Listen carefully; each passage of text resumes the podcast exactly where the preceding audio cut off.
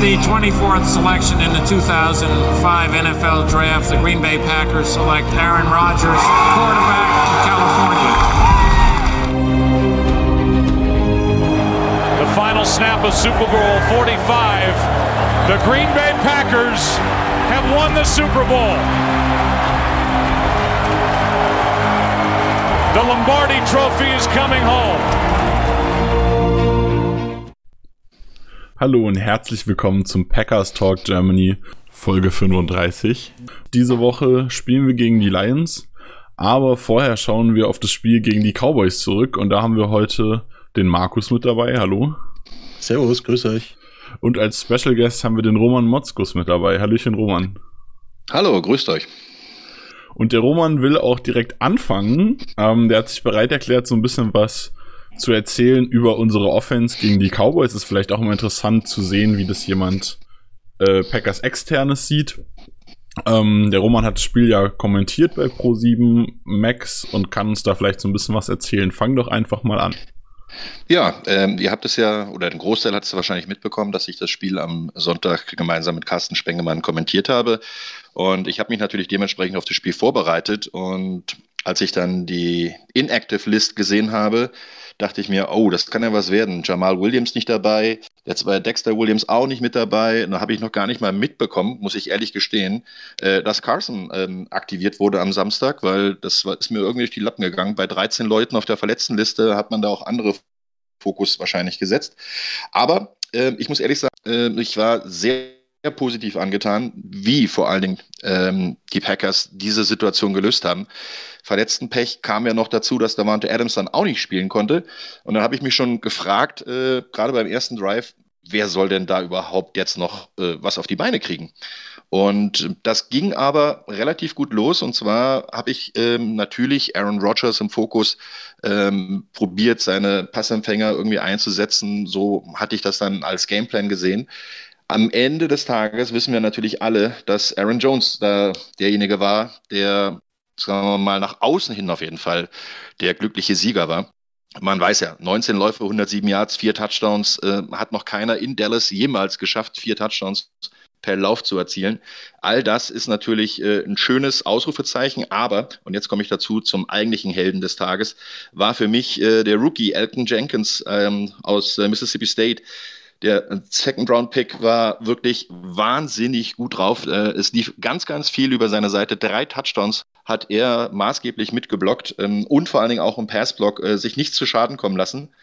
Und da muss ich ehrlich gestehen, da war ich äh, wirklich sehr, sehr angetan. Denn der Running Back und natürlich dann im Umkehrschluss auch äh, der Quarterback Aaron Rodgers kann nur gut aussehen, wenn seine fünf Mann vor ihm da vernünftig spielen. Und gerade vom äh, Rookie ist das in Dallas jetzt nicht unbedingt immer so äh, zu erwarten, weil bei knapp 100.000 Zuschauern, die da in diesem Wahnsinnstempel sitzen oder stehen oder schreien oder sonstiges machen, ist das natürlich sehr, sehr schwer, so ein Spiel dann auch konzentriert über die Bühne zu bringen. Aber also muss ich hier wirklich sagen, Hut ab vor Jenkins, der da eine Wahnsinnsleistung gezeigt hat und ähm, dadurch natürlich auch dazu beigetragen hat, dass äh, Jones da so ein phänomenales Spiel hinlegen konnte.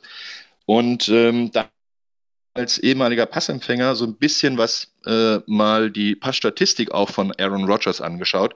Wenn man jetzt mal die nüchternen Zahlen sieht, also er hat zwei Drittel aller Pässe angebracht, 22 von 34, 238 Yards erworfen, äh, kein Touchdown, keine Interception, also für ihn selbst ein relativ durchwachsener Tag mit einem Rating von 85,2. Das ist also deutlich unter seinem Schnitt, den er ja normalerweise in der Karriere hat, über seine gesamte Zeit, die er da spielt ähm, hat er normalerweise ein Rating von 102, ich glaube jetzt 1. Ähm, das sind natürlich, äh, ist der NFL-Bestwert, der beste geratete Quarterback, der jemals äh, sozusagen in der NFL gespielt hat. Und äh, wenn man das sieht, da ist Aaron Rodgers natürlich in der 15. Saison ein äh, Maß an Konstanz. Aber, und jetzt wieder mal anders drauf geschaut, er hat natürlich sehr viele Pässe ähm, relativ kurz gespielt. Und zwar hat er, wenn man seine Passverteilung äh, Verteilung mal anschaut, gerade mal vier Pässe auf die Wide Receiver angebracht, zwölf auf die Running Backs und äh, sechs auf die Titans. Und wenn man die Yards-Verteilung dazu dann noch sieht, äh, die Titans haben 81 Yards gehabt, die vier Passempfänger mit ihren äh, ja, vier Catches waren drei Passempfänger im Endeffekt, zweimal Allison, einmal Kumaro und einmal das Scantling. Die haben gerade mal 55 Yards erzielt und die zwölf Pässe der Running Backs, also durch Jones und Carson, haben 102 Yards gebracht. Also doppelt so viel fast wie die auf die Wide Receiver. Und das sagt natürlich vieles. Sie haben den Gameplan komplett umgestrickt, haben äh, nicht mehr vertikal angegriffen, sondern die tiefen Pässe, die kamen auf die beiden Titans. Und äh, gerade im ersten, äh, Ende ersten Quarter gab es dann natürlich äh, die Pässe äh, auf die beiden Big Play Titans im ersten Quarter und dadurch ähm, sind dann immer wieder auch Lücken in Laufspiel aufgezogen. Das ist, ich bin ein absoluter Fan davon, wenn man Laufspiel und Passspiel äh, mixen kann weil dann kann man natürlich der Gegner sich ganz schwer darauf einstellen, was kommt denn jetzt. Und mit Aaron Rodgers muss man eh mit allen immer rechnen. Dementsprechend ist das äh, wirklich eine Wahnsinnsvariante, so kontrolliert zu spielen und vor allen Dingen auch so diszipliniert äh, zu spielen, nicht immer den großen, weiten Schuss zu suchen und ähm, dann zum Beispiel, wie die Cowboys sich dann dabei in den Fuß schießen. Äh, ich sage nur null Interceptions zu drei Interceptions und das ist natürlich ein, ein absoluter Game Changer und damit äh, hat wirklich alle, und zwar alle, einbegriffen äh, Matt LeFleur, der natürlich den, sagen wir mal, Gameplan da entworfen hat und äh, darauf geachtet hat, dass äh, Aaron Rodgers da auch vielleicht nicht unbedingt den, den Cowboy rauszieht und wild um sie schießt, äh, um es mal als kleines Wortspiel zu sehen. Ähm, da muss man ehrlich sagen, äh, haben die beiden auch am während des Spiels ganz, ganz viel miteinander geredet. Und äh, da war das ein oder andere Mal sah es vielleicht ein bisschen so aus, als wenn sie uneins wären oder wenn sie sich da vielleicht ein bisschen angrummeln. Aber am Ende des Tages, muss ich sagen, haben die beiden echt super harmoniert. Und ähm, man muss natürlich gerade als neuer Headcoach, der auch sein Feeling damit reinbringen will und sein als junger Headcoach vor allen Dingen auch ähm, mit einem ja, Superstar, Megastar der NFL sich quasi anlegen oder beziehungsweise ihm seine Philosophie erst beibringen. Jetzt haben wir Woche 5 gehabt, die beiden harmonieren immer besser zusammen. Und wenn vor allen Dingen das Personal nicht da ist, dann muss man halt improvisieren können. Und das haben die wirklich in der Offense äh, hervorragend gemacht. Eine kleine Randnotiz noch dazu. Ähm, Im zweiten Quarter, es waren noch 11 Minuten 22 zu spielen und da sieht man mal auch die absolute Klasse von Aaron Rodgers. Da gab es die Situation, dass er den Pass Rush gespürt hat, dass er eigentlich ja, schon so gut wie gesackt war und auf dem Spielfeld wurde dann ein Fumble gecallt.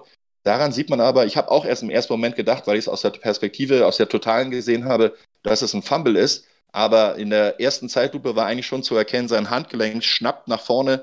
Das heißt also, da war ein Shuffle Pass, den er dann noch zu seinem Running Back, der dann vier, fünf Meter entfernt stand, ähm, noch anbringen wollte. Und dadurch war natürlich dann ganz klar, dass es der Spielzug zurückgeholt werden muss und es kein Fumble war, sondern ein, ein ja, Incomplete Pass, weil auch diese Shuffle-Pässe nach vorne sind natürlich ein Passversuch. Und ähm, auch wenn es dann nicht über die Line of Scrimmage ging, das, was ich zuerst vermutet hatte, dass es dann ein Intentional Grounding sein könnte, da sah man dann in der Wiederholung, dass da ein, ein Running Back in der Nähe stand. Und dementsprechend, das ist ein erfahrener Quarterback, der in so einer Situation den Ball platziert und gewollt richtig wegwirft, um dann den Quarterback-Sack zu verhindern. Genau das ist äh, einer der Punkte, warum die Packers am Ende des Tages gewonnen haben, weil sie nämlich wesentlich weniger Fehler gemacht haben, super konzentriert gespielt haben und am Ende dann auf jeden Fall auch sehr verdient gewonnen haben. Ja, dem kann ich mich größtenteils eigentlich anschließen. Ähm, ein Spieler, den ich noch zusätzlich erwähnen würde, du hast jetzt, ähm, beziehungsweise zwei Spieler, du hast äh, Alton Jenkins jetzt besonders gelobt, unseren Rookie Left Guard. Ähm, Bulaga, Right Tackle, hat auch echt super geblockt, auch im Lauf, was man die letzten Wochen nicht so krass gesehen hat. Da war es eher so, dass er sehr stark in der Pass Protection war und im Lauf ein bisschen seine Probleme hatte. Das hat sich komplett geändert. Und wer auch einen sehr, sehr großen Anteil daran hatte, dass das Laufspiel so gut funktioniert hat, war Mercedes Lewis, unser Thailand, der wirklich grandios geblockt hat. Das war wirklich echt stark. Ja, da gebe ich dir voll recht. Ähm, der Punkt ist der, von den beiden erwartet man das eigentlich auch. Ne? Also wenn man sieht, ähm, der eine ist halt ein Rookie, der hat äh, noch nie in Dallas gespielt. Ähm, der andere ist äh, in seinem zehnten Jahr, ne? Brian Bulaga und äh, Mercedes Lewis. Der Junge ist mal ähm, auch schon ein paar Tage länger dabei. Jetzt muss ich mal ganz schnell reinschauen, wie lange insgesamt ähm, der ist schon 14 Jahre dabei. Und dementsprechend, das sind halt erfahrene Veterans, wie man so schön sagt, Wasted Veterans, ja, der da wirklich ähm, immer wieder in solche Spielsituationen gekommen sind. Du hast recht, die haben wirklich klasse gespielt. Gerade auch Bulaga war ähm, eine Bank auf der rechten Seite. Und da kann man natürlich gerade im Zusammenspiel dann auch, wenn man einen guten Titan neben sich hat, und Lewis ist definitiv der bessere Blocker im Verhältnis zu Graham. Graham hat natürlich seine Stärken bei den Passfängen. Aber äh, das sind Sachen, die, die musst du als Coach schon auch erwarten von einem Elton Jenkins. Deswegen habe ich ihn extra nochmal hervorgehoben. Kann man es erwarten als Second-Round-Pick, aber darf man nicht unbedingt. Ja, man, man kann die Ansprüche haben, aber heute, also heute nicht, aber am Sonntag hat er gezeigt, er kann wirklich auf höchstem Level mithalten. Was du, du, hast, du, hast gerade, du hast gerade schon so ein bisschen, Entschuldigung, Markus, du hast gerade ja. schon so ein bisschen übergeleitet zu einem, zu was, was ich auch noch sagen wollte. Äh, Jimmy Graham ist natürlich das genaue Gegenteil von Mercedes Lewis, aber Markus und ich haben es gegenseitig gefeiert. Sogar Jimmy Graham hat gut geblockt in diesem Spiel. Das ist das erste Mal, dass ich das gesehen habe. Das ist das erste Mal, dass ich das gesehen habe. Das war, das hat mich so beeindruckt. Er kann es ja doch. Ja, das stimmt. Nein, was ich jetzt noch zu O-Line sagen wollte, ähm, weil Corey Linsley ist ja, Entschuldigung, weil Corey Linsley ist ja mit einem äh, Concussion ist ja rausgegangen und dann hat Lucas Patrick als Center übernommen und das war natürlich auch eine ganz große Show. Quasi, dass du da einfach als Center reinkommst eigentlich und einem Mann stehst und ja, ein fast perfektes Spielercenter hinlegst. Ja, vor allen Dingen, man darf nicht vergessen, dass äh, Patrick noch nicht so viel Erfahrung hat in der Hinsicht. Ne? Der war ein Free Agent genau. 2016, ist in seinem dritten Jahr. Ähm, der hat ähm, auch solche Situationen nicht einfach mal jeden Tag. Und ähm, aber das ist natürlich toll, wenn du neben dir jemanden hast, gerade auch äh, mit, mit den Rest der Offense Line, die ja doch im Verhältnis sehr erfahren sind. Also Bakhtiari sieben Jahre, dann hast du äh, Lindsay, der ihm von draußen bestimmt auch noch, auch wenn er vielleicht nicht mehr alles mitbekommen hat, aber auch noch ein bisschen was gesagt hat. Billy Turner auch in seinem sechsten Jahr und äh, Brian Bulaga in seinem zehnten Jahr. Das sind halt alles äh, gestandene Footballmänner. Und äh, da, da, kannst du auch so einen Lucas Patrick dann einfach mal reinschmeißen und sagen, snap den Ball und äh, such dir den ersten den Blocks. Also die haben natürlich feste Block-Schemes. Ähm, und wenn dann natürlich der Gameplan, und da komme ich zu dir nochmal, Nick, ähm, der Gameplan der, der Packers war definitiv darauf ausgelegt, äh, kurzes Passspiel, keine Risiken eingehen, gutes Laufspiel. Und deswegen musste Graham halt auch mitblocken. Und das hat er wirklich äh, sehr gut gelöst. Und wenn du dann halt auch mit dem äh, 12 Personal spielst, das heißt also, Du hast ja äh, oftmals auch gehabt, dass ähm, ein und äh, zwei Titans mit drauf waren, auch wenn sie nicht unbedingt als Titan aufgestellt waren, aber wenn die dann blocken können, dann ist natürlich auch äh, eine sehr, sehr gute Variante, um deinen Gameplan umzusetzen. Und das hat bei den Packers gut geklappt.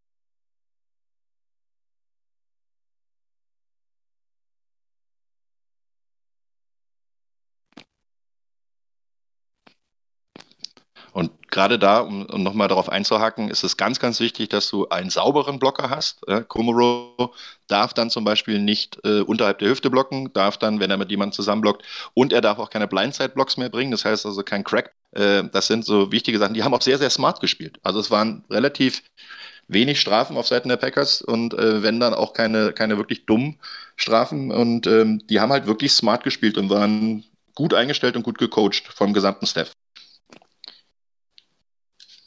Ja, fand ich auch. Also, ähm, Nick, soll ich noch ganz kurz was dazu sagen zu der Offense allgemein? Ja, klar, hau raus. Okay. Ähm, ich habe in den ersten ein, zwei Wochen immer gesagt, relax, Leute, entspannt euch. Ähm, die Offense muss erst ins Laufen kommen ähm, mit Metal Fleur. Dann habe ich aber in Woche 3 angefangen, ein bisschen zu kritisieren, Metal Fleur, und dass ich irgendwie noch nicht irgendwie ähm, sein, sein Konzept irgendwie noch nicht erkannt habe. Aber jetzt nach dem Cowboy-Spiel eben, wie Roma das eigentlich ganz gut erklärt hat, mit dem Kurzbauspiel eben und man hat einfach kein Risiko versucht eben, man hat versucht einfach nur, ja, Kurzbauspielen, Lauf zu etablieren und das hat super funktioniert und irgendwie muss ich jetzt einfach zurückrudern, was ich in Woche 3 und in Woche 4 gesagt habe, muss einfach sagen, ähm, Leute, wir haben einen neuen Head Coach, es hat funktioniert, wir stehen 4 und 1, ähm, ja, was, was, was soll man da großartig meckern? Also jeder, der äh, Anfang, also Anfang, Anfang vor, der Saison hat jeder gesagt, ja, die Packers werden wahrscheinlich mit Matt LeFleur, ja, keine Ahnung, ein 8-8-Team sein, whatever, oder irgendwie so, oder vielleicht wieder ein, I, I don't know. Und jetzt auf einmal stehen wir da mit 4-1, haben die Bears besiegt, haben die Vikings besiegt, haben die Cowboys besiegt.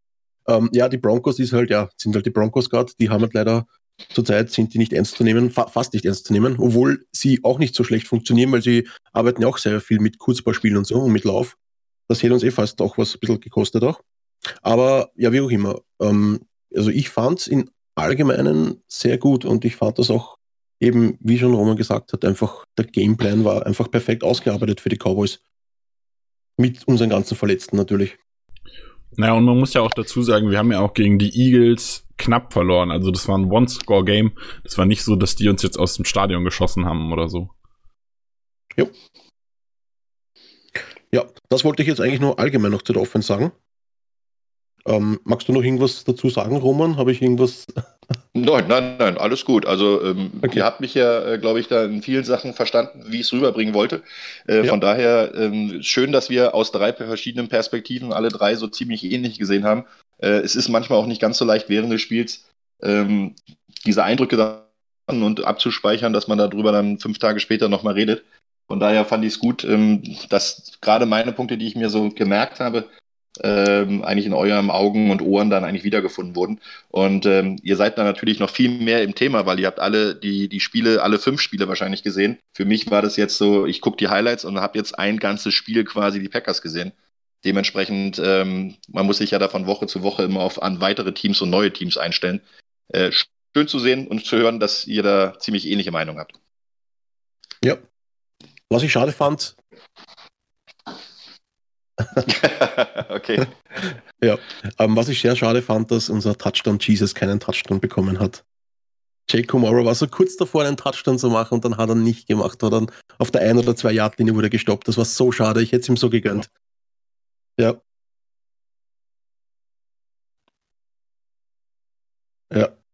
Kommt Zeit, kommt Rat. Keine Sorge, der tickt noch.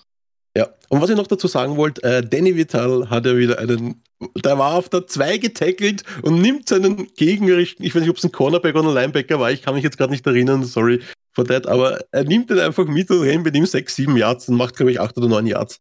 Das war doch einfach grandios. Dafür ist ein Fullback da. ja, aber ganz viel genau. ja, überhaupt von Danny Vital. Und Kuhn sowieso in aller Ehre. Also. Ja, der war ja, ist ja eine Legende, ja. Ja. Aber wie gesagt, Danny Vittel ist, könnte in seinen Fußstapfen treten, wenn man ihm ein bisschen mehr integriert. Weil er ist ein Mörder-Bass-Catcher, kann super blocken, war ja auch oft am Feld, eben wie Aaron Jones eben äh, Goal-Touchdowns gemacht hat. Hat immer brav mitgeblockt. Also äh, Danny Vittel, Mörder-Blocking-Arbeit auch, will ich an der Stelle auch sagen mal. Und ich würde ihm gerne mehr den Ball geben. Ganz ehrlich, irgendwelche, irgendwelche ähm, Screenpässe auch auf dem, auf dem Fullback mal, weil Danny Vittel kann's.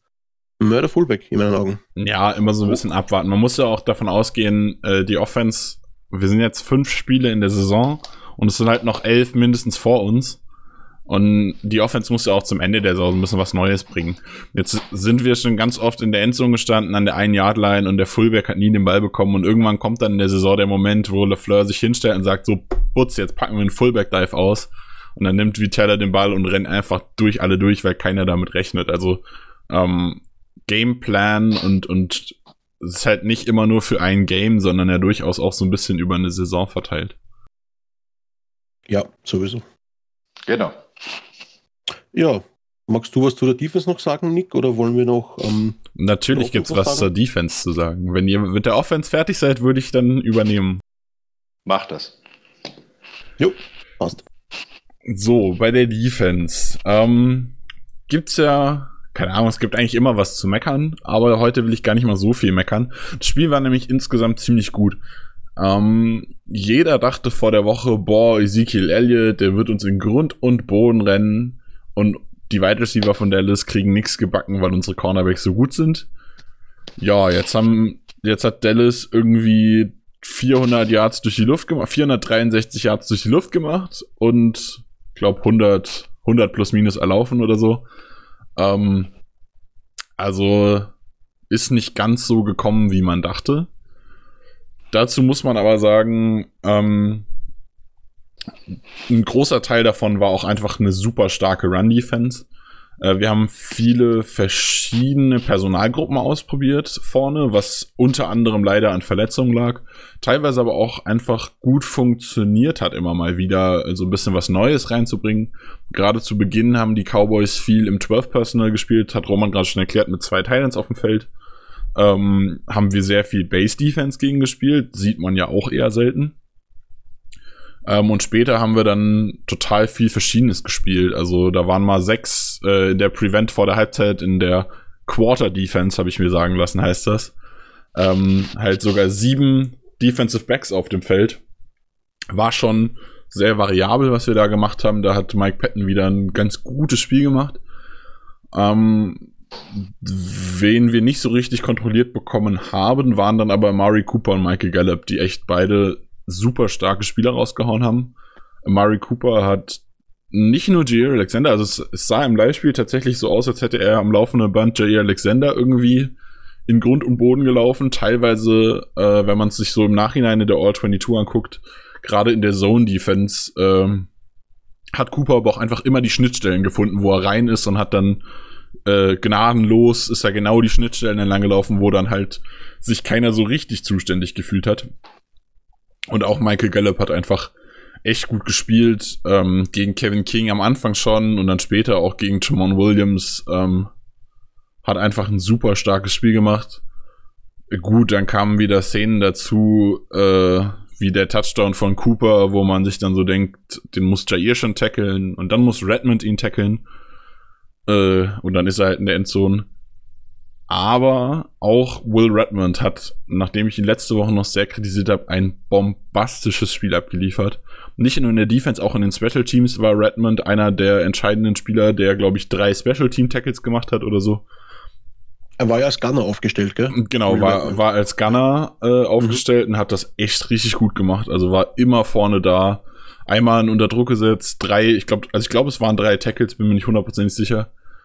Ähm, aber auch als Safety hat er einen echt guten Job gemacht. Also das hat mir viel, viel, viel, viel, viel, viel besser gefallen als letzte Woche. Ganz großes Lob. Äh, auch, also ich muss ganz ehrlich sagen, ich habe im Live-Spiel gar nicht gemerkt, dass Daniel Savage nur sehr wenig gespielt hat. Das ist mir jetzt erst äh, aufgefallen, als ich die All-22 geguckt habe. Und dann mal in die ins Gamebook reingeschaut habe, dass Savage nur 19 Snaps gespielt hat, also nur 27 Prozent, nur so ein Viertel der Snaps. Ähm, das hat Will Redmond echt tatsächlich richtig, richtig gut aufgefangen. Ein sehr, sehr gutes Spiel gemacht. Ähm, wer mir noch besser gefallen hat als die letzten Wochen, war BJ Goodson, der ähm, die Rolle gerade am Anfang äh, in der, in der Base Defense ganz gut gespielt hat. Es hat gut funktioniert. Und natürlich Sullivan mit einer äh, grandiosen, grandios athletischen Interception. Aber auch sonst hat Sullivan bis auf ein Play, wo er so ein bisschen, bisschen ich glaube, gegen Cobb äh, verloren hat, was durchaus mal passieren kann, ist ein Topspieler, ähm, hat er ein gutes Spiel gemacht. Und was mich persönlich sehr gefreut hat, ist, dass Oren Burks wieder spielen durfte. Der hat auch nicht so viel gespielt. Ich gehe davon aus, dass er noch nicht 100% fit war. Es stand nur elf Snaps auf dem Feld. Aber das hat mir durchaus sehr gut gefallen. Also der hat ähm, ein sehr variables Element dazu gebracht. Man hat in diesen Snaps dann gesehen, Blake Martinez kann wieder mehr nach vorne arbeiten. Der hat wieder einen neben sich, der die Coverage-Arbeiten übernimmt. So wie es Raven Green Anfang der Saison gemacht hat. Und konnte dann wirklich auf den Mann gehen, konnte, konnte blitzen, konnte immer wieder vorne reingehen. Das war war ganz schön. Also diese elf Snaps von Aaron Burks haben mir echt gut gefallen. Was mir gar nicht gefallen hat, waren 28 Snaps von Kyler Fackrell. 28 Snaps von Fackrell sind mindestens 28 zu viel. ähm, also ja. er hat, ich weiß nicht, er hat mir in keinem Snap gefallen. Also wirklich in keinem war er richtig gut. Ich, also natürlich war es schwierig, weil Zedarius Smith dreimal verletzt runter musste. Und ich glaube auch Rashawn Gary war zwischendurch nicht ganz fit. Aber das ist echt schwierig. Also in dem Moment, wo Kyler Fackrell auch nur mehr als Rotational Snaps kriegt, ist eigentlich, ist eigentlich zu viel. Naja, aber darüber habe ich, hab ich auch schon oft genug geredet. Wer mir gut gefallen hat, ähm, mal davon abgesehen, dass halt äh, Kevin King so ein bisschen seine Probleme mit Gallup hatte und Jay Alexander sehr, sehr viel Probleme hatte mit Murray Cooper, war Jamon Williams, der, als er noch im Slot gespielt hat, ähm, zum Ende des Spiels ist dann Kevin King nicht mehr fit gewesen und musste vom Feld. Ähm, als Jamon Williams noch im Slot gespielt hat, hat der Randall Cobb einfach komplett aus dem Spiel genommen. Der hat gegen Jamon Williams keinen einzigen Catch, kein einziges Target überhaupt erst bekommen, glaube ich. Also doch ein Target hatte er, da hat Sullivan die Interception aus der, aus der Luft gefangen. Aber auch da wäre, wäre Cobb gecovert gewesen. Also, äh, Jamon Williams hat im Slot wirklich ein richtig, richtig gutes Spiel gemacht. Und wer mir auch gut gefallen hat, ähm, war Josh Jackson. Sowohl als Free Safety, wo er teilweise aufgestellt war, dann hat er teilweise so eine, diese Strong Safety Rolle gespielt, so ein bisschen. Und hat auch Slot Corner gespielt. Ähm, auch das hat mir soweit eigentlich ganz gut gefallen. Deutlich besser, als ich eigentlich noch dachte. Und ein Spieler, den ich vor allem gegen Dak Prescott besonders nochmal herausheben möchte, ist äh, Lancaster, den ich ja letzte Woche noch kritisiert, dafür kritisiert habe, dass er gegen den Lauf gar nicht funktioniert hat. Der hat gerade zu Beginn des Spiels mehrere, äh, viele Snaps gespielt und da hat er echt gut gespielt und auch die Laufverteidigung sehr, sehr gut gemeistert. Das hat mir besser gefallen. Und dann natürlich Montravius Adams, nachdem er dann wieder so ein bisschen mehr mitgespielt hat, der ja wieder fit ist. Das hat man auch klar gesehen, dass da neben Kenny Clark einfach nochmal eine ganz andere Wucht vorne an der Line steht. Ja, hat mir insgesamt, hat mir die Defense doch ganz gut gefallen. Wie gesagt, bis auf halt ähm, unsere Corner, die so ein bisschen Probleme hatten. Aber auch das gibt's mal. Also nicht jeder hat immer ein perfektes Spiel. Jair Alexander wird das nächste Spiel auch wieder ein bisschen besser spielen. Ähm, da mache ich mir gar keine Sorgen.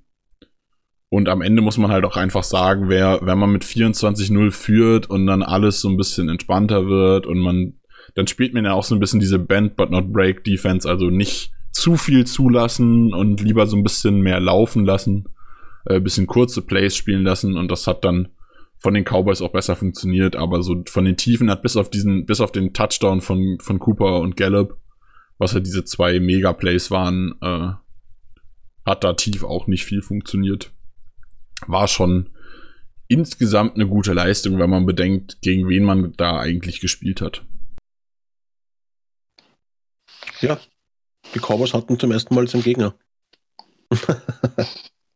Vielleicht darf ich da auch noch ganz kurz einen, einen Gesamteindruck äh, zur Defense machen. Ähm, ich habe ja während des Spiels auch schon immer wieder erstaunt reagiert, dass gerade die Laufverteidigung wirklich relativ gut war. Dass man so ein Elliott nicht die ganze Zeit auf äh, 0 Yards halten kann, ist ganz klar.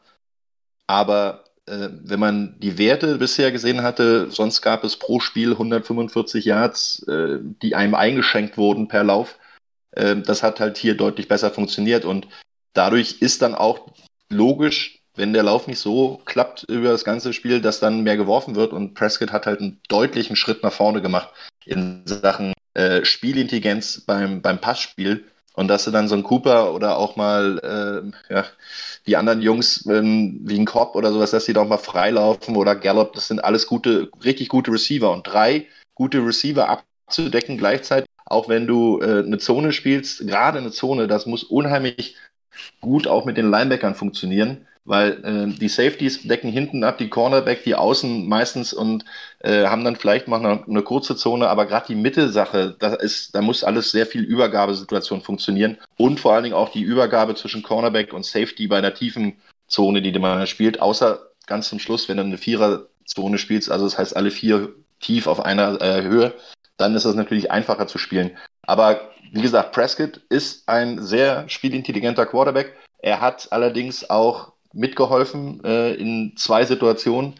Ähm, bei den Interceptions, die erste auf äh, Cooper, die war wirklich schlecht geworfen, weil er da in den Rücken geworfen hat und äh, auch wenn Cooper die Hände dran hatte, den muss er aber eigentlich fangen. Aber ursprünglich der Fehler von, von Prescott und dann ganz klar äh, die Interception von Sullivan, die war wirklich ein Knaller, weil er einfach nur auf Prescott gelesen hat, wie er diesen Pass schon verkauft hatte. Also der war ganz klar, der kommt nach links, äh, der Pass aus Prescotts Sicht und er hat auch die ganze Zeit hingeguckt, nicht wie man es eigentlich sollte, downfield und dann äh, im letzten Moment quasi aus dem Augenwinkel seinen Receiver sehen und durch den, die Kopfbewegung, die er die ganze Zeit nach links hatte, war Sullivan äh, wirklich in der Lage, das Ding super zu lesen und dann äh, abzufangen. Also das waren wirklich klasse Aktionen und am Ende des Tages ist wie immer, wer mehr Fehler macht, verliert das Ding und äh, du hast recht, Nick, bei 24-0 kann man auch schon mal ein bisschen den Fuß vom Gas nehmen, dass es gegen die Cowboys nicht immer gut ist. Haben wir dann auch gesehen, weil am Ende musste mehr gezittert werden, als sie eigentlich äh, hätte sein müssen.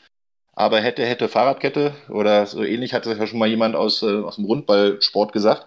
Ähm, am Ende des Tages äh, haben sie das Ding wirklich gut geclosed und dann auch vor allen Dingen äh, souverän nach Hause gebracht.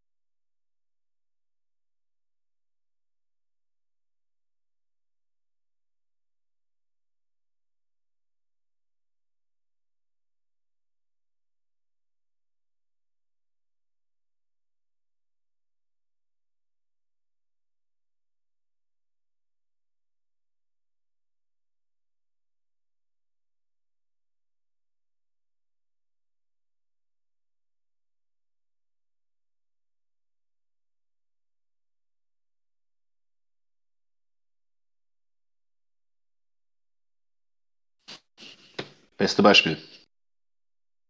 Und gerade wenn man bedenkt, was unsere Defense sonst so gemacht hat, Zedarius Smith hat ihn zweimal umgehauen, Preston Smith hat ihn einmal gesackt, äh, sind übrigens beide in den Top 10. Die Packers sind die, sind die einzige Mannschaft in der NFL, die zwei Pass Rusher in den Top 10 der Sackliste hat.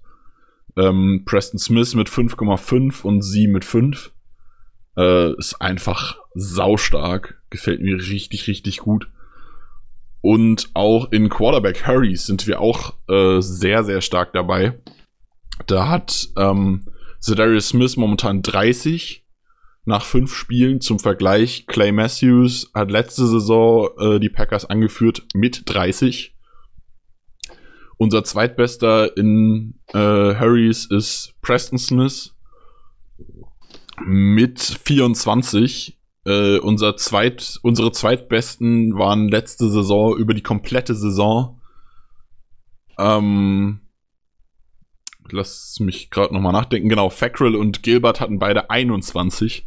Das heißt, nach fünf Spielen hat sie Matthews äh, ausgeglichen über 16 Spiele und Preston hat den zweiten quasi schon überholt.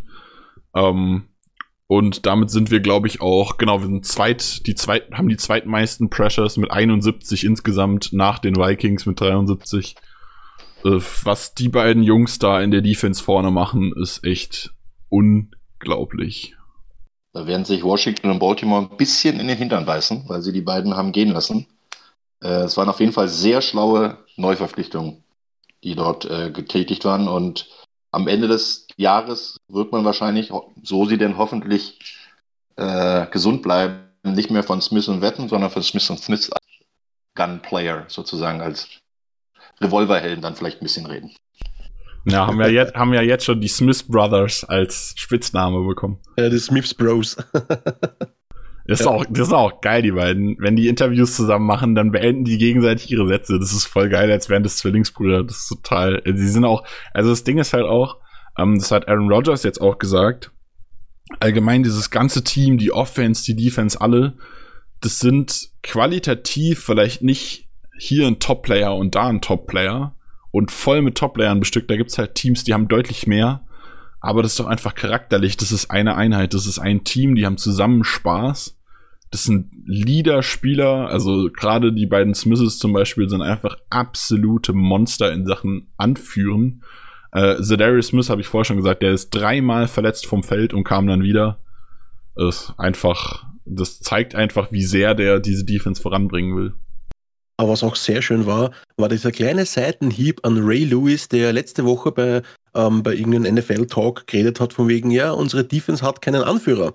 Und was hat Cedarius Smith gemacht nach seinem ersten Sack? Er hat den Ray Lewis-Tanz aufgeführt nach seinem Sack. das fand ich sehr nett. Ein kleiner Seitenhieb an Ray Lewis. Ja, das war definitiv sehr schön. Jetzt ist aber leider unsere Zeit mit Roman schon so ein bisschen rum. Ähm, wir spielen ja erst Montag, dementsprechend nehmen wir auch erst Donnerstag auf, so ein bisschen später. Und da ist Roman natürlich schon wieder in der Vorbereitung. Ähm, du bist am Wochenende in London, richtig? Richtig, genau. Ich darf eure NFC-Konkurrenten der NFC South kommentieren, äh, Carolina Panthers und Tampa Bay Buccaneers. Und habe quasi bis kurz vor dem Podcast und äh, jetzt gleich wieder äh, die Zahlen und äh, Fakten der äh, beiden Mannschaften so langsam im Kopf und vor der Nase. Und dementsprechend habe ich euch quasi zwischengeschoben, was ich natürlich aber auch sehr gerne gemacht habe. Ja, dann bedanken wir uns recht herzlich, dass du dir diese Zeit für uns genommen hast. Gerade mit London ist da immer noch so ein bisschen mehr Stress verbunden. Ach Quatsch. Ich wünsche dir viel Spaß in London. Den werden wir garantiert haben, auf jeden Fall. Und beehr uns gerne mal wieder. Vielen Dank, dass du hier mit uns aufgenommen hast. Sehr gerne. Macht euch einen schönen Abend und äh, viel Erfolg noch in Grün und Gelb. Danke, danke. Von mir auch ein riesen Dankeschön, dass du da warst. Hat mich sehr gefreut. Sehr gerne. Schönen Abend noch. Danke dir auch. Ciao. So, und ohne Roman, aber dafür jetzt mit Chris. Hallo. Schönen guten Abend. Wollen wir jetzt so ein bisschen weitermachen. Und zwar haben wir uns überlegt, ähm, so ein bisschen als zukünftiges Segment, ähm, wurde uns auch vorgeschlagen und haben wir auch selbst überlegt, dass wir mal unsere Bold Predictions von der letzten Woche nochmal so ein bisschen besprechen. Da war ja Markus mal wieder echt, echt haarscharf dran. Ähm, gehen wir mal durch. Chris hat gesagt, äh, wir spielen 28, 21. War nicht so ganz, da, nicht so ganz dran. Elliot kleiner als 50 Rushing Yards, ähm, hat 62 gemacht. Das war in der Nähe und der vitale Receiving Touchdown war auch nichts. Markus war jetzt richtig gut dran, hat ein 34-27 äh, getippt. Hätte, hätten sie das Field Goal am Ende gemacht, hätte er genau getroffen. Ja, aber ich bin froh, dass sie es nicht gemacht haben, weil so konnten sie keinen Onside-Kick machen. genau. Ähm, ein Pick 6 von J.R. Alexander hat er getippt. Da gab es immerhin eine Interception. Aber der Return war gar nicht so schlecht. Also der war, der war, der hätte, wenn er eine Lücke gewesen wäre, hätte er durch sein können. Dann ein Pick 6 von Savage, den gab es nicht. Ähm, ja, weil er so wenig Snaps gespielt hat, wie wir vorhin schon geredet ja, haben. Weil er verletzt war. Ähm, ja. Dann 4 Sacks von den Smiths, da gab es drei auch knapp vorbei. Rogers 400 plus Passing Yards, da ist er mit 238. Das war tatsächlich deine neben der Savage, neben den Savage Pits Pick 6 die Prediction, die richtig weit vorbei war. Yep. Und dann hast du auch noch eine richtig getroffen. Und zwar hast du gesagt, Aaron Jones macht über 150 Scrimmage Yards und er hat 182 gemacht. Yes, baby. Aaron fucking Jones, baby. So, ich habe ein 24 zu 17 getippt, damit war ich natürlich auch ein bisschen vorbei. Ähm, hab auch die, hab mich den 50, maximal 50 Rush Yards angeschlossen, da war ich auch vorbei. Gut, die Prediction mit den Cop-Touchdowns und dass sonst keiner welche macht, war ungefähr um fünf Touchdowns vorbei. und auch der Red Zone Touchdown von Kumuro als Game Winner hat nicht so ganz geklappt. Ja, aber haben wir vorhin schon gesagt, fast, fast an der ja. 1-Yard-Linie. Ah. Aber hey, bitte, du machst bitte nicht nochmal Bold Predictions gegen unser Team. Na, Na wenn, Auch wenn es Kopf ist, okay? wenn sie so schlecht, wenn sie so schlecht für mich ausgehen und gut für die Packers, dann tippe ich jede Woche gegen die Packers. Oh dann machen wir einen Anti-Packers-Podcast jetzt. so, dann, ja, was gibt's noch zu erwähnen?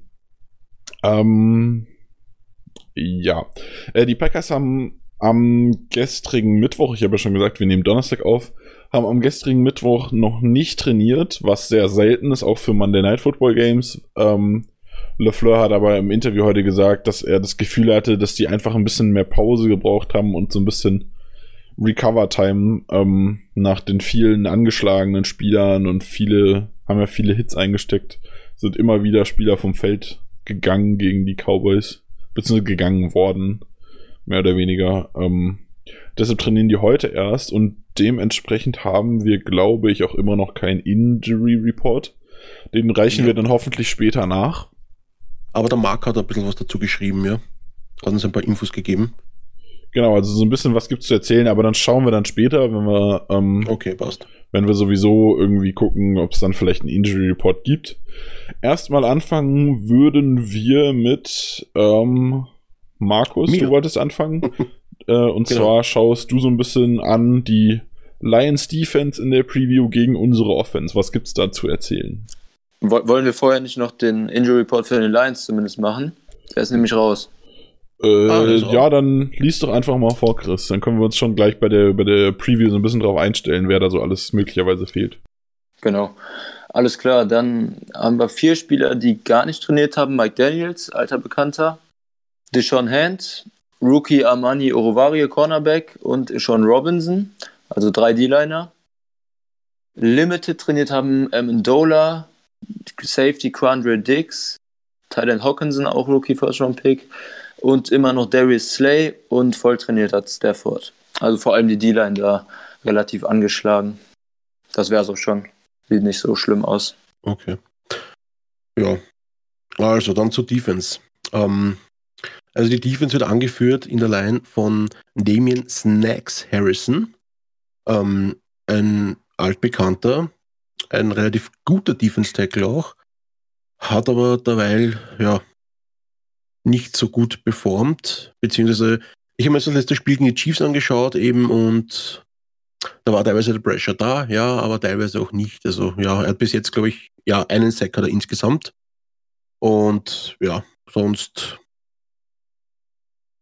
ja, gibt es nicht viel zu sagen. Ja, drei Best Deflections hat er, aber das ist natürlich als D-Line ist natürlich auch eine, eine, eine, Nummer eigentlich, ja. Aber ein Sex und drei Best Deflections. Wobei Harrison ja, Harrison ja eh immer mehr Runstopper gewesen ist als Passrusher.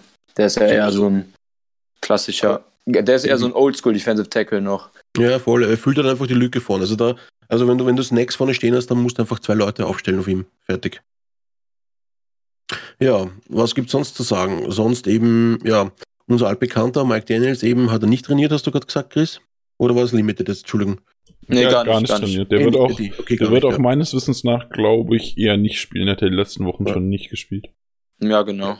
Ich habe es, glaube ich, ich glaube, der hat ja, ich glaube, in Woche zwei oder drei hat er sich ja schon verletzt und ich habe mir gedacht, so, ähm, auch so sehr ich ihn mag, eben habe ich gedacht, okay, schau, altes Schema wieder, Mike Daniels spielt zwei, drei Spiele und dann ist er verletzt. Und dann spiele er wieder ein paar Spiele, dann spiele er wieder Spiele nicht, dann ist er die halbe der Season wieder verletzt und ja. Also war der Move ganz okay, dass wir ihn nicht mehr haben, obwohl ich ihn sehr mag. Cooler Typ eigentlich. Und er tatsächlich um, auch sehr gut gespielt hat. Also vor allem in ja. der Run-Defense war der eine sehr große Stütze von den Lions in den ersten Wochen. Ja. War bei uns auch immer eine große Stütze. Wenn der fit war, war er einfach präsent auch. Aber ja, wie gesagt, das Verletzungspech von ihm ist halt leider not the yellow from the egg. Aber gut, ähm, was gibt es sonst zu sagen? Natürlich ein Cornerback, der Cornerback Nummer 1, der Top-Corners der Liga, Darius Slay. Ähm, ja, der wird, wenn Devonta Adams spielt, Devonta Adams wahrscheinlich an dem Zehen picken, wortwörtlich. Ähm, ja, es hatte, glaube ich, war das jetzt letztes Jahr, vorletztes Jahr, vor zwei Jahren wollten wir sogar fast, wollten wir ihn, glaube ich, fast holen zu uns, wenn ich mich erinnern kann, richtig. Nein, Blödsinn, das war Kyle Fuller von die, von die Bears wollten wir haben, ja. Genau, da so haben wir genau. für Fuller ein Offersheet unterschrieben, der jetzt genau, gematcht wurde. Stimmt, ja. Ja, also wie gesagt, Darius Slay, wie gesagt, einer der Top-Corners der Liga. Auf den muss man auf jeden Fall Acht geben. Aber wie gesagt, Rogers ist ein alter Hase, der weiß, der weiß, wie es läuft. Und man kennt Darius Slay, man kennt die Lions, man kennt die Defense der Lions. Jetzt hat der Matt British auch schon ein zweites Jahr schon mittlerweile. Matt British, Matt Brit Burschen, helft mir ganz kurz. ich kann mich gerade nicht artikulieren. Matt British Pat Patricia. So, jetzt habe ich es. ist ja ein Defense-Mind eben. Und ja, dafür, dass, dass er so ein Defense-Mind ist, ist seine Defense eigentlich nicht so gut auf dem Papier. Wahrscheinlich aber auch wegen den ganzen Ausfällen, weil Sie sind, ähm, ich glaube, bei Yards insgesamt sind sie, ähm, ich glaube, auf Platz 24 oder 26. Ähm, bei Rushing Yards sind sie auf Platz 20 und Passing Yards auch auf 21, 22. Also überall unter den, über, unter den 20, also oh, 20 besten Defenses drunter. Meine Güte. Leute, ich kann mich heute nicht artikulieren. Was ist denn da los, Zappalot? In der schlechteren Hälfte der Liga. Danke, so ist es. Ja. Ähm, dann gibt es noch einen zu erwähnen. Ähm, jetzt bin ich eigentlich von der Line in die Cornerback-Sektion gesprungen. Jetzt springe ich wieder zurück in die Line-Sektion, weil da gibt es noch Trey Flowers, Defense End. Und den, der ist auch nicht zu unterschätzen. Ähm, was mir jetzt aufgefallen ist, wenn man sich das Spiel gegen die Chiefs, habe ich mir jetzt gerade vorher nochmal angeschaut, dass die Lions sehr viel in drei beziehungsweise nur vier Mann Rush spielen. Das heißt, die, die machen nur mit drei oder vier Mann Druck eben und haben sonst eben im Backfield ziemlich viel stehen. Das wäre vielleicht auch noch dazu zu sagen. Ähm, sonst gibt es eigentlich, ja, die Safeties, Free Safeties sind okay. Justin Coleman hat teilweise auch gut performt gegen die Chiefs.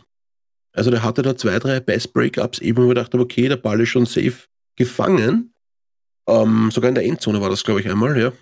Da Ja. hat er ihm, glaube ich, ähm, oh, wer war das? Hilf mir kurz, Chris, weißt du das noch? Ich glaube das- sogar Kelsey, aber ich, bin ich, ich glaube sogar nein, Kelsey. ist ein So. Running. Ich glaube, das war der Robinson, oder wie der heißt. Die Marcus Robinson? Ich glaube, ja, der Marcus Robinson hat er in der Endzone den Ball rausgenockt Okay. noch aus der Hand. Ja, ich weiß auch nicht mehr genau. Ja, also wie gesagt, also der ist ja, glaube ich, ein junger, ist der neu?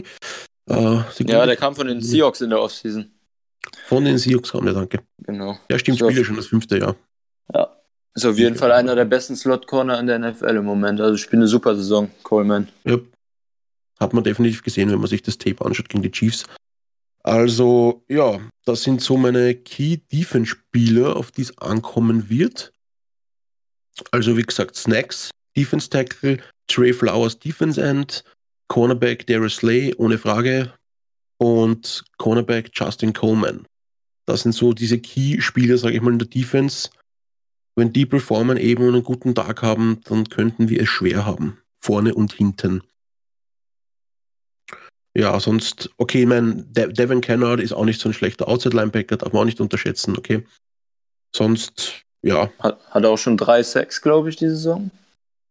ja, Ich glaube schon. Ich meine, ich habe es eben gelesen. Kennard. Ja, schon drei Sacks. Vier Tackles. Loss. aber, aber das war im ersten Spiel gegen die Cardinals, gell? Drei Alle Sacks drei? im ersten Spiel, ja, im- alle drei im ersten Spiel. Okay, ja, wusste ich nicht. Kann gut sein. Ja, Wen wen man Ähm. vielleicht noch erwähnen kann, ist noch äh, Mike Linebacker Gerard Davis, den die vor drei oder vier Jahren in der ersten Runde gepickt haben. Der mit den Erwartungen für einen First-Round-Pick Linebacker aber bisher eher mittelmäßig äh, gerecht wird. Es ist ein ganz guter ähm, Coverage-Linebacker gegen den Run, was man halt in der Statistik auch sieht, aber dafür mit einigen Defiziten. ja, hat die ersten zwei Spiele gar nicht gespielt, sehe ich gerade. Hat nur gegen die Eagles und gegen die Chiefs gespielt. Dritte und vierte Spiel. Ähm, also wie gesagt, das sind die Keyspieler der Defense. Daher ähm, wird es interessant. oh Mann. Ich, ich finde, Oh Mann, oh Mann, oh Mann, was ist denn heute los mit mir? Ich finde, man muss die Leistung der Passing, die von den Lions ein bisschen relativieren, weil die in den ersten vier Wochen wirklich ziemlich starke Passing-Offenses hatten. Week 1 angefangen mit Cardinals, die sehr äh, passlastig sind. Dann Und Chargers, trotzdem Eagles, sind sie darauf gefolgt. scheiße. Ja, natürlich sind sie scheiße. Also nur weil die Cardinals passlastig sind, sind sie ja keine gute ja, Mannschaft. es, es waren ja immer noch die Eagles und die Chiefs. Also gegen die Eagles sah unsere Passing-Defense genauso Schrott aus. Also die Passing, die der Lions ist nicht so schlecht, wie die im Moment auf dem Papier steht. Das auf keinen Fall. Ja, deswegen haben wir ja auch eben Darius Lay und Ja. Coleman erwähnt. Yes. Ja, wie gesagt, das heißt für unsere Offense, ähm, ich wäre eigentlich dafür, wenn Devonta Adams nicht spielen sollte, was wir jetzt einmal vermuten, weil er jetzt nicht tra- trainiert hat, was wir jetzt da so quasi mitbekommen haben, da werden wir später noch drauf eingehen, ähm, werden wir vermutlich ein ähnliches, ähnliches Setup haben, beziehungsweise ähnlichen Gameplan gegen die Cowboys, kann ich vermuten. Kurzsparspiel irgendwie etablieren, Aaron Jones den Ball geben. Tra Carson hat auch gut ausgeschaut. Ähm, Dexter Williams haben wir ja gesehen, ist noch nicht fit. Scheinbar, Dafür ist Jamal Williams wieder von der Concussion geklärt und wird ja. vermutlich am Wochenende fit sein. Genau. Wie gesagt, Dexter Williams wird eben nicht spielen, weil er einem scheinbar ähm, noch nicht ready ist, sagen sie. Weil er einfach Probleme hat beim Bass-Blocking, weil er ähm, das Offense-Playbook noch nicht so gut beherrscht. Und ja, deswegen hat man ja auch Truck Carson eben reaktiviert, eben, weil auch Jamal Williams ja letzte Woche nicht gespielt hat, eben also gegen die Cowboys jetzt. Ja, das könnte interessant werden. Jetzt haben wir dann Jam Jamal Williams, haben wir Aaron Jones und Truck Carson am Start. Ähm, ja, ich bin gespannt eben, ob Jimmy fucking Graham so weiter performt und auch im Laufspiel blocken wird auf einmal. Ähm, ich bin gespannt, also ich meine, okay, da brauchen wir nicht gespannt sein. Mercedes Lewis wird seinen Job machen, wird seine Blocking-Geschichte machen. Was mir sehr gut gefallen hat, war das Screen Bass auf Mercedes Lewis ähm, gegen die Cowboys. Also sowas könnte man gerne öfters einbauen, gegen die Defense, auch gegen die, gegen die Lions, weil damit rechnet, glaube ich, keiner, dass man einfach mal einen Screen Bass auf Mercedes Lewis macht. Aber natürlich, jetzt hat man es auch gesehen, jetzt könnte man sich auch darauf einstellen, dass, dass man sagt, ah, die Packers machen viel Kurzballspiel, ah, sie machen auch Screens auf die Titans, Vorsicht. Ähm, was jetzt natürlich interessant wäre, jetzt könnte man vielleicht dann sagen, hey, hau mir doch mal Danny Vitell ein bisschen rein. Ja. Ähm, ja, man hat das mal wieder mal gehört. Mein wunderbares, wunderschönes Handy im Hintergrund vibriert. Es tut mir leid, es hat ah, Jede Folge. Jede Folge ja, einmal. Ja, das war letzte Folge, habe ich wirklich, ich habe es vorher auf lautlos gehabt. Und jetzt habe ich es gerade vorhin in der Hand gehabt, noch vor Aufnehmen. Hab's noch mal kurz eingeschalten, scheiße. Ach Gott. Wir, wir müssen mal so eine, wie so eine Mannschaftskasse einführen, wenn das Handy klingelt und irgendwann gehen wir davon einen saufen. Ui, jetzt warst du kurz weg, Nick. Ah, äh, ich habe gerade gesagt, wir müssen mal so eine Mannschaftskasse einführen. Äh, jedes Mal, wenn es klingelt, musst du einzahlen und irgendwann gehen wir einen trinken davon. Das, das zahlt ja eh Markus immer nur ein. ich ich, ich habe ja schon gesagt, wenn es klingelt, musst du einzahlen, du Markus. Na passt. Die nächsten zehn Runden gehen auf mich, alles klar. ähm, ja. Sonst zu Defense und zu unserer Offense. Ja, wieder Laufspiel. Ich habe ich hab letzte Woche gesagt gegen die Cowboys, wir sollen das Laufspiel etablieren. Was haben wir gemacht? Wir haben das Laufspiel etabliert. Simsalabim, auf einmal gewinnen wir auch gegen die Cowboys. Die was kein schlechtes Team haben.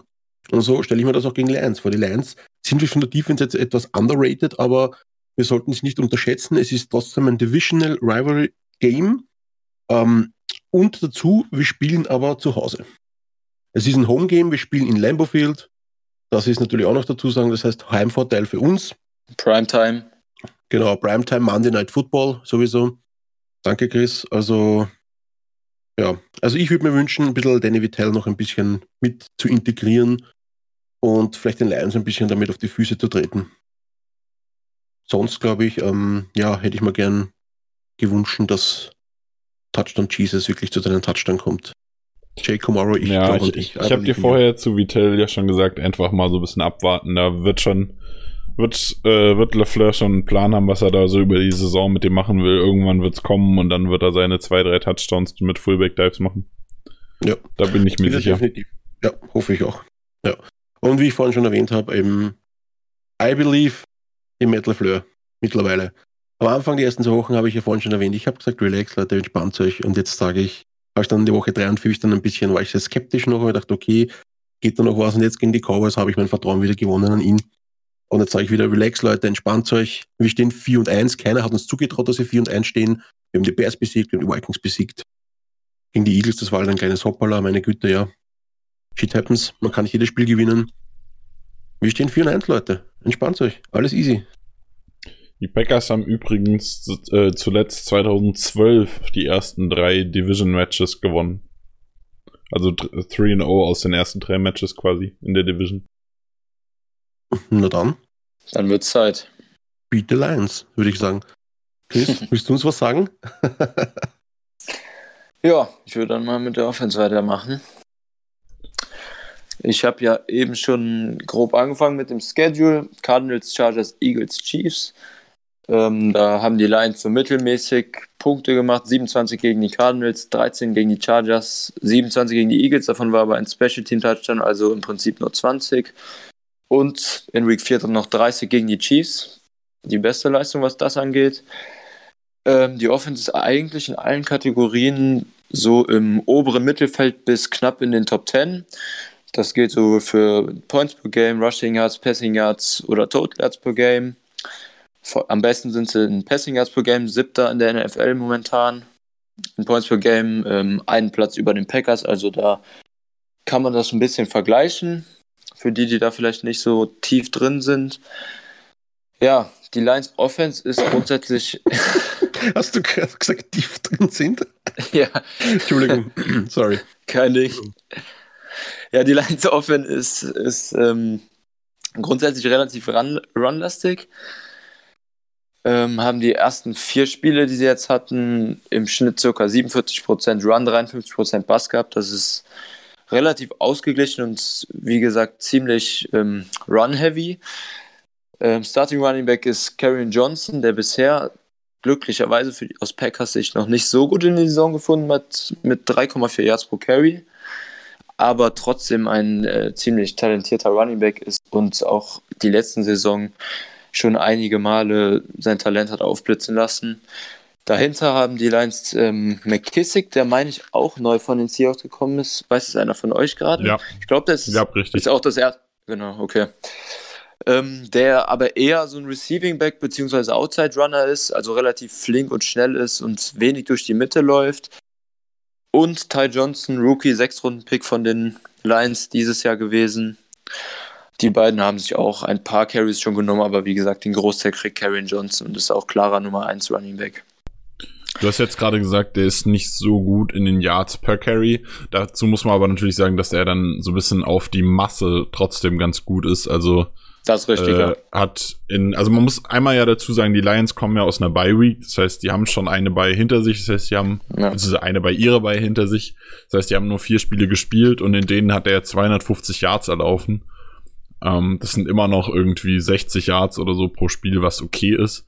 Ein Touchdown Ja, ist nicht ist okay. grandios, aber ist okay.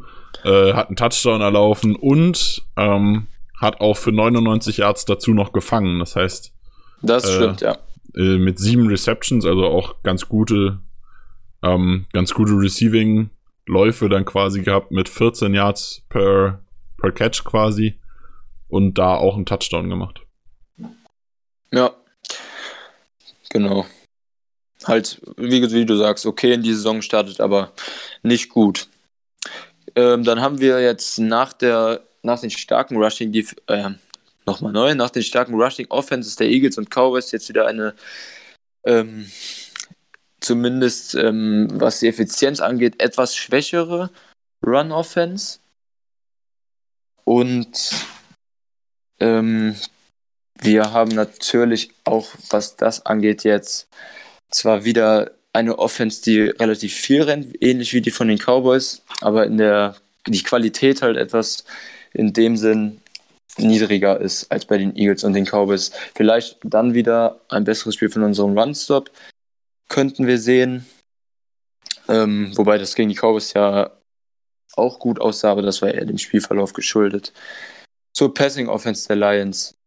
Die ist extrem vertikal ausgerichtet, die Saison. Das war unter Sta mit Stafford eigentlich schon immer so, aber die Saison ist es noch etwas extremer geworden, was man natürlich halt auch braucht in der Offense, wenn die so run-heavy ist. Die Lions haben ziemlich starke Deep Threats mit Golladay und Marvin Jones. Ähm, vor allem Golladay kristallisiert sich halt immer mehr als wahrer Number One Receiver raus. In den ersten vier Spielen ist jetzt in seinem dritten Jahr in der NFL und war vor allem gegen die Chiefs extrem stark. Hatte auch zwei Touchdowns gemacht. Einer davon war wirklich unglaublich. Unglaublicher Toe-Tap. Ähm, das sieht schon extrem gut aus diese Saison. Beim Right Receiver Core haben auch Amendola neu dazu bekommen, Slot Receiver von den Patriots, der immer noch ein ziemlich guter Route Runner ist und vor allem bei Third Downs ziemlich wertvoll sein kann. Zum Quarterback, Stafford war eigentlich immer ein solider Quarterback, solide bis gut. Sieht auch dieses Jahr wieder ziemlich stark aus. Neun Touchdowns nach vier Spielen.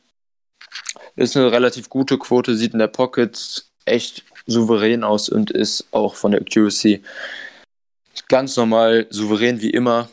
Also auf jeden Fall oberes Liga-Drittel bisher die Saison. Dazu kann man sagen, äh, Adrian Franke von Spox hat jetzt äh, die Ja, Woche ein genau. Quarterback Power Rating in Anführungszeichen äh, released. Da ist Aaron Rodgers auf der 6 und Matt Stafford auf der 5. Ja, ja, also Stafford spielt echt eine super Saison bis jetzt. Kann man nichts sagen. Ähm, weitere Waffen sind auf jeden Fall die Titans mit First Round Pick TJ Hawkinson, der echt gut in die NFL gefunden hat, vor allem Week 1 gegen die Cardinals extrem stark aussah. Letzte Woche hatte sich, äh, nee, vorletzte Woche, Week 4 war das ja dann, die hatten dann eine Bye Week, gegen die ähm, Chiefs hatte sich, meine ich, verletzt, ist aber, ja, haben wir Ja, hatte sich eine gesagt. Concussion geholt. Genau, da hat er probiert zu hurdlen und ist dann komplett auf den Kopf geflogen. Genau, der ist gehört, wollte hurdlen und Ja. äh, wurde dabei aber halt erwischt und ist dann auf Ja. Rücken, Schulter, Kopf und hat sich dabei ein bisschen mehr verletzt und musste raus. Aber, Aber dazu muss er man sagen, Chris und Nick, Ja. es, es ist einfach ein Wahnsinn, oder, zurzeit? Wie viele Titans auf einmal hördeln? Ja, habe ich auch hab ich am Wochenende Oh, oh. noch gesagt. Die Titans haben das diese Saison einfach für sich entdeckt. Auf einmal, vorher waren es die Running Backs letzte Saison, die machen es Ja, auch voll. immer noch, aber auf einmal alle Titans fangen an. Ja, und auch Logan Thomas, der, der dritte Titan von ihnen, Mhm. hat er genauso gemacht. Ja. ja. Ähm, wo war ich? Genau, Wo, Hawkins. wobei das so ein bisschen, warte mal ganz kurz, Entschuldigung, ja, äh, wobei ja. das vielleicht auch so ein bisschen darauf kommt, dass ähm, Cornerbacks so ein bisschen kleiner werden mit der Zeit jetzt. Äh, also es gibt auch den einen oder anderen richtig guten Inside-Linebacker. Also Devin Bush ist zum Beispiel auch ein bisschen kleiner, der jetzt im letzten Draft sehr aktuell war. Ähm, und auch Ja. eine ziemlich gute Saison spielt, um das mal nebenbei zu sagen.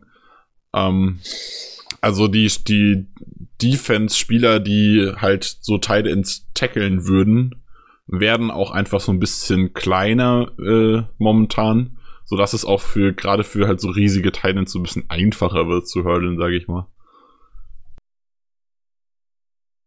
Ja, möglich, dass es daran liegt.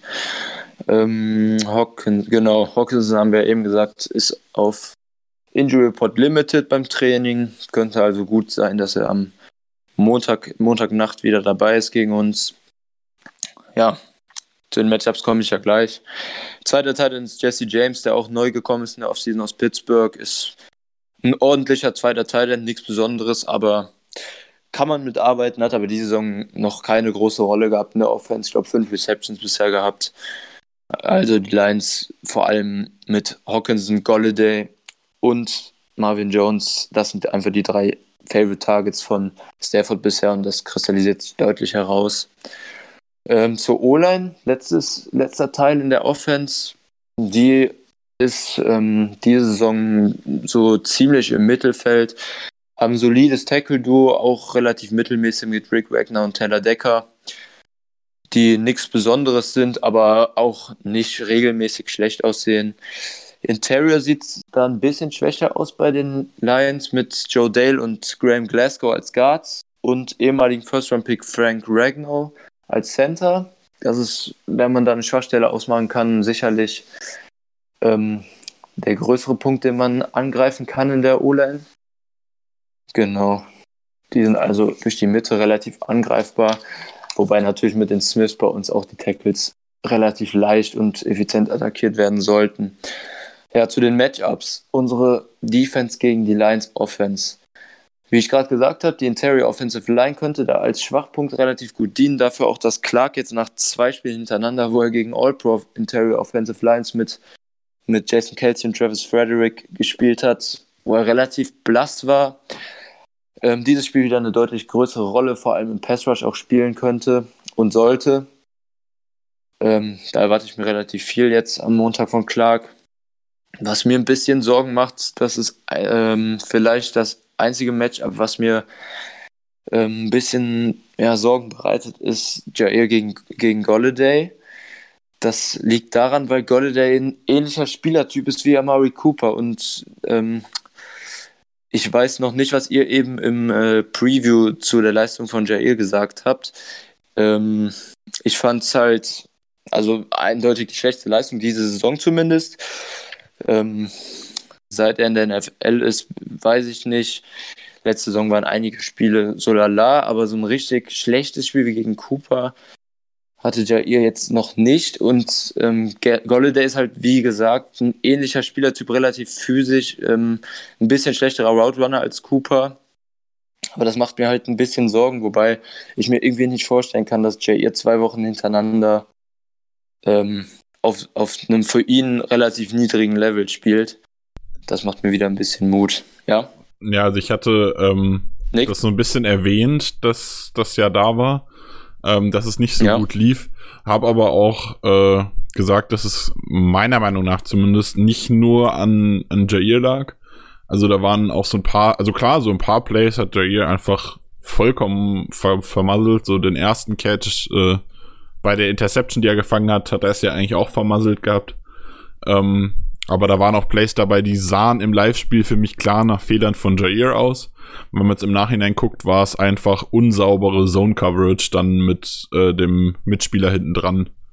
Äh, dass sie einfach, also zum Beispiel bei dem einen Play, äh, sind beide davon ausgegangen, dass, äh, dass er geradeaus weiter rennt.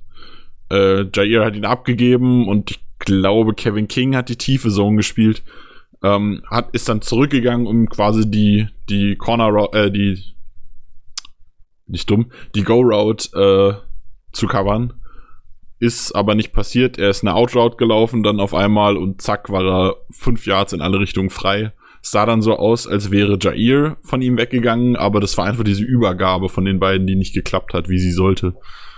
Also, ähm, ja, es war kein gutes Spiel von Jair und auch Kevin King hat meiner Meinung nach äh, gegen äh, Gallup nicht super gut ausgesehen, aber es waren auch viele Dinge, wo es halt auch so ein Zusammenspiel von mehreren Spielern war, wo es nicht ganz so gut gelaufen ist. Jo, genau. Bin ich auf jeden Fall bei dir. Ähm, genau, das nächste Matchup ist, wie ich gerade eben angesprochen habe, die Offensive Tackles der Lions gegen die Smiths, beziehungsweise generell unseren Edge Rush, aber der besteht ja größtenteils aus den Smiths. Ähm, weil die Leistung der Smiths einfach, auch wenn die Tackles jetzt nicht unbedingt der Schwachpunkt in der O-Line der Lions sind, ähm, man hat es jetzt gemerkt, die ersten fünf Spiele, die Leistung der Smiths hat einfach so einen riesen Impact auf unsere gesamte Defense-Leistung. Wenn die Smiths gut spielen und Druck kriegen, logischerweise sieht unsere Passing-Defense viel besser aus, macht ja Sinn. Und da erwarte ich mir jetzt auch gegen Average Offensive Tackles wieder, wie gegen die Cowboys, ein relativ effektives Spiel. Das letzte Matchup, was ich mir rausgesucht habe, ist Hawkinson, wenn er fit ist. Gegen unsere Thailand Coverage hatten wir ja letzte Woche schon angesprochen vor dem Cowboys-Spiel. Das sah dann gegen die Cowboys sogar relativ ordentlich aus. Im Gegensatz zu dem Eagles-Spiel. Da muss man gucken. Ähm, jetzt gegen Hawkinson, der ein super Talent ist, extrem talentiert, guter Route Runner, sehr athletisch. Wie unsere Coverage da gegen, gegen ihn aussieht wieder ähm, nach der Cowboys-Woche, wo es halt wie gesagt ganz gut aussah. Das sind für mich so die wichtigsten Matchups gegen die Cowboys, äh, gegen die Lions Offense. Ja, also die Keyspieler sind dann quasi eigentlich Matthew Stafford, ist eh klar, Karen Johnson, Kenny Golladay, Marvin Jones und DJ Hawkinson. Das sind eigentlich also so alles außer die O-Line? Genau. Nein, die sind ja, das sind ja wirklich alle Spiele, wo man sagt, okay, da muss man halt aufpassen. So, bevor wir jetzt zu so einem kleinen Fazit kommen, würde ich nochmal ein bisschen, äh, nochmal unseren Injury Report durchgeben. Der ist nämlich gerade reingekommen. Äh, Full Participants haben wir Oren Burks, habe ich vorher schon angesprochen, hat mich gefreut, er hat gut ganz gut gespielt in den wenigen Snaps, die er gegen die Cowboys gespielt hat. Kyler Fackrell hat komplett trainiert, Darius Shepard hat komplett oh no. trainiert. Ja, genau, oh no. Äh, Zedarius Smith hat äh, komplett trainiert mit seiner Knieverletzung, die ihn mehrmals rausgeworfen hat. Das freut mich dann doch sehr. Und wie schon angesprochen, Jamal Williams ist von seiner Concussion geklärt und durfte auch in Full Pets trainieren heute. Gar nicht trainiert haben Devontae Adams, der wie gesagt vermutlich nicht spielen wird, ist noch unsicher. Tony Brown, von dem ich so noch gar nichts wirklich gehört habe, was das Monday Night Game aus, äh, angeht. Ähm, Daniel Savage, der scheinbar immer noch in einem Boot rumläuft und von dem man nicht wirklich was weiß. Äh, die Interview Interview-Anfragen hat er wohl abgelehnt. Äh, ja, ist ein bisschen traurig. Aber wenn Will Redmond so spielt wie gegen die Cowboys, dann lässt sich das vielleicht verkraften. Ähm, und Robert Tonyan hat gar nicht trainiert, wobei es von dem den Status gibt, dass er vermutlich fit wird zum Spiel. Man will da aber auch nichts überstürzen natürlich. Aber da geht man davon aus, dass der das noch bis zum Spiel schaffen könnte. Ähm, Limited trainiert ist eine ganze Liste an Spielern. Äh, Veteran Rest bekommen haben Graham und Bulaga, wie eigentlich jede Woche. Montravius Adams hat immer noch Limited trainiert, hat ja auch nur Limited gespielt, in Anführungszeichen. Kenny Clark hat nur Limited trainiert. Das könnte schwierig werden. Kevin King hat mit seiner, mit seinen zwei Verletzungen Knie und äh, äh, helft mir kurz auf die Sprünge, Groin. Le Leiste? Jungs? Äh, ja, Entschuldigung, ja, Leiste, Leiste. Genau, ja, okay. Ähm, hat auch nur Limited trainiert. Dann Corey Lindsley, die Concussion hatten wir auch schon erwähnt. Ähm, Will Redmond steht drauf mit einer Schulterverletzung. Auch nur Limited trainiert. MVS mit äh, Hamstring nur Limited trainiert. Und Jamon Williams mit einer Rückenverletzung nur Limited trainiert. Und jetzt kommen so ein bisschen die zwei, wo es echt schwierig wird. Mercedes Lewis mit einer Fer mit Fersenschmerzen irgendwie. Das könnte bitter werden, weil der gerade zum Laufspiel, falls Devonta Adams fehlt, schon einen riesigen Beitrag geleistet hat letztes Spiel. Und Aaron Rodgers hat mit einer Knieverletzung nur Limited trainiert. Hm. Was sagen wir dazu, Jungs? Schwierig. Da wurde auch noch gar nichts zu berichtet, ne? Ja. Also, Also ich hoffe, es zwickt ich ihm weiß nicht. Ich denke, also ich mache mir da eigentlich keine Sorgen für Montag. Ja. Es Wird man, wird, ja, ja. Entschuldigung, sagst du, Chris. ich, ich wollte auch nur sagen, dass da wird man eh noch was zu hören. Jetzt, wo der Injury Report draußen ist, werden sich ja eh die ganzen Analysten wieder dran setzen und dann wird man da noch was zu hören, jetzt die nächsten Stunden und Tage sowieso.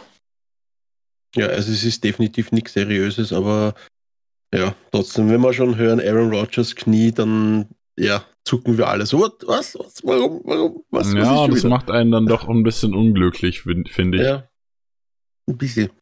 Ähm, was ich noch dazu sagen wollte zum Injury Report, ähm, Matt Patricia hat ja auch gesagt bei einem Interview, dass er sich definitiv darauf vorbereitet, dass Devonta Adams spielen wird. Also die Lions bereiten sich darauf vor, dass Devonta Adams vermutlich startet. Damit sie einfach vorbereitet sind. Was ihnen nichts helfen Es wird. wäre weil- auch fahrlässig, wenn sie es nicht machen würden, finde ich. Eben, sowieso. Das heißt, wahrscheinlich, wenn sie da wahrscheinlich einen Corner und einen Safety auf ihm abstellen werden, vermutlich dann, wie wir schon gesehen bei den Chiefs eben, weil die Chiefs sind ja sehr, sehr, sehr passing-lastig gewesen, Pass passing-lastig gewesen. Und ähm, da war ja wirklich, wie ich vorhin schon erwähnt habe, die war der Pass Rush, beziehungsweise an der Line sind und teilweise nur drei bis vier Leute gestanden. Das werden wir vielleicht teilweise auch gegen uns sehen, dann sowas. Wenn Devonta Adams spielt. Jo, das wollte ich noch kurz anmerken. So, dann sind wir heute sogar, wenn wir beide Teile, die wir jetzt ein bisschen aufgenommen haben, zusammennehmen, erst bei einer Stunde zehn sind wir schon fast früh fertig, in Anführungszeichen. Ähm, dann bleibt noch anzumerken, dass wir natürlich Monday Night spielen. Ähm, das Spiel gibt's bei The Zone zu sehen, wenn ich es richtig im Kopf habe. Und natürlich im Game Pass. Ähm, und dann kommen wir jetzt mal wieder zu unserer Lieblingskategorie der Lieblingskategorien, zu den Bold Predictions. Und wie immer darf Chris anfangen. Was gibt's für Bold Predictions zum Spiel gegen die Lions? Jawohl. So, die Packers gewinnen 24-21, ganz spät. Moment, Moment, stopp, stopp, stopp. Hast du gerade die gleiche Zahl nochmal gesagt wie letzte Woche? Nein, bloß du hast 28, 21 gesagt. Gut. Jede Woche einfach dasselbe jetzt. okay. Nee, nee. 24, 21, ähm, ganz spät und ganz knappes Spiel. Mason Crosby wird am Ende das Field Goal zum Sieg machen. Und erste Bold Prediction betrifft auch direkt Mason Crosby. Der wird nämlich drei oder mehr Field Goals in dem Spiel machen. Die Packers werden oft übers Feld marschieren, aber leider wieder in der Red Zone beziehungsweise in der Hälfte der Lions Probleme kriegen. Deshalb wird Crosby relativ viel zu tun haben in der Nacht.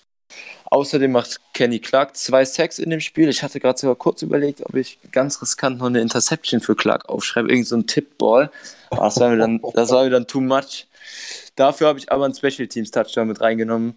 Wird jetzt Zeit, Week 6, unser Special Team mit neuem Special Teams Coordinator macht diese Woche auch einen Touchdown, den ersten diese Saison.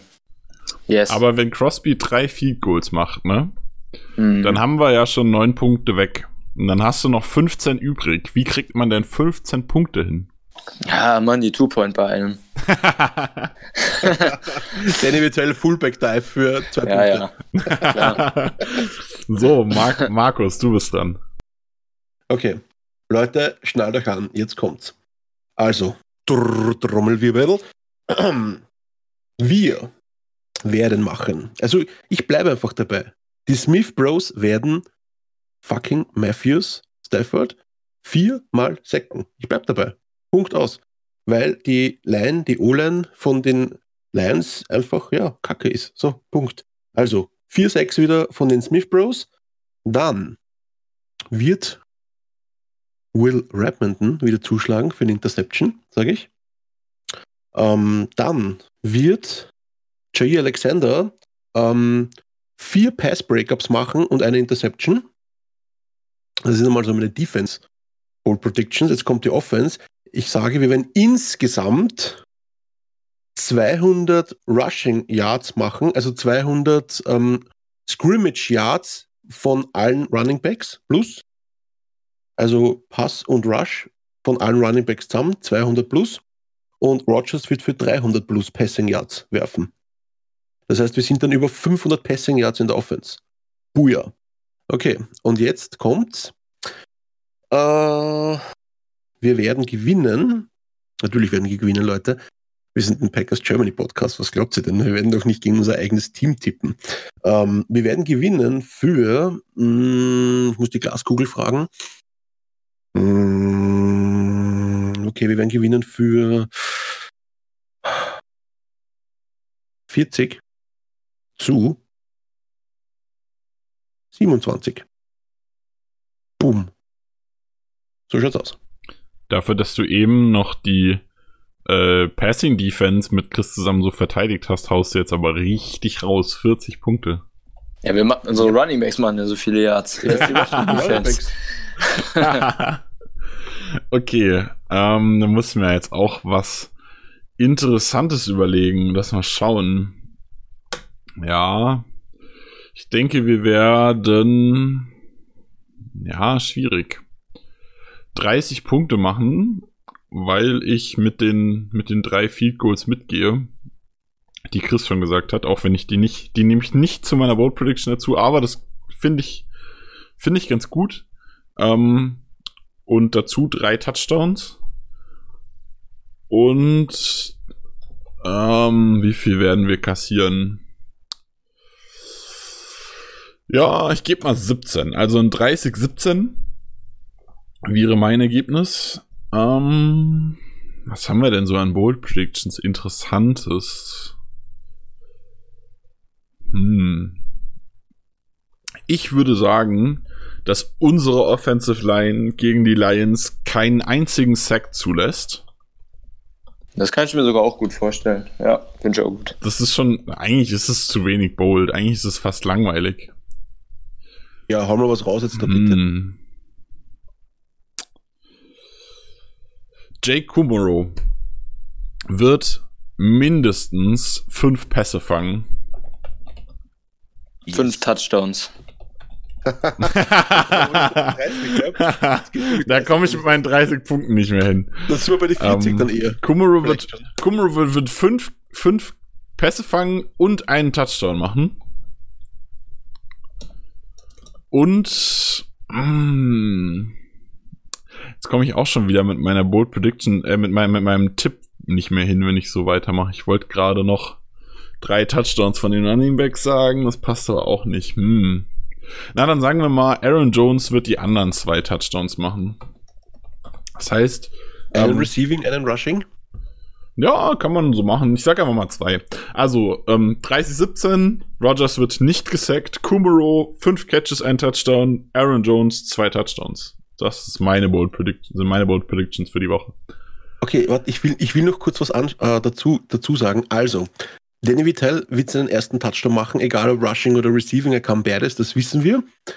Ähm, wenn Devonta Adams nicht spielt, wenn Devonta Adams spielt, wird Devonta Adams seinen ersten Season-Touchdown machen.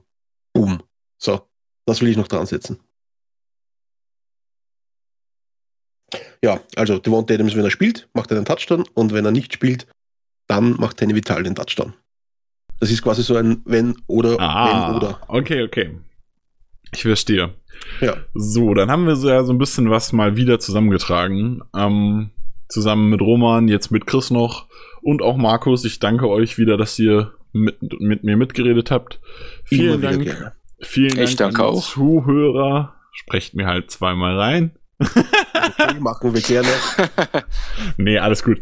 Ähm, vielen Dank an euch fürs Zuhören. Wie immer. Ähm, könnt ihr natürlich auch gerne in unseren Discord reinschauen, lest unsere Berichte, ähm, gebt uns Feedback, was ihr interessant findet. Mögt ihr das, wenn wir die Boat Predictions danach so ein bisschen durchsprechen in der Woche drauf? Ähm, sagt einfach mal eure Meinung. Wir sind überall zu erreichen. Twitter, Instagram, bla bla bla. Ihr wisst das alles schon. Ich brauche das nicht nochmal zu erzählen. Ähm, dann wünsche ich euch ein schönes Wochenende, ein entspanntes Wochenende ohne Packers Football und dann einen geilen Montagabend bzw. eine Montagnacht. Und bis zum nächsten Mal. Yes, drittes Division-Spiel, dritter Sieg. Go Pack Go. Ja, Baby, go back, go. Wir machen das. Beat the Lions, Baby. Wir wollen 5-1.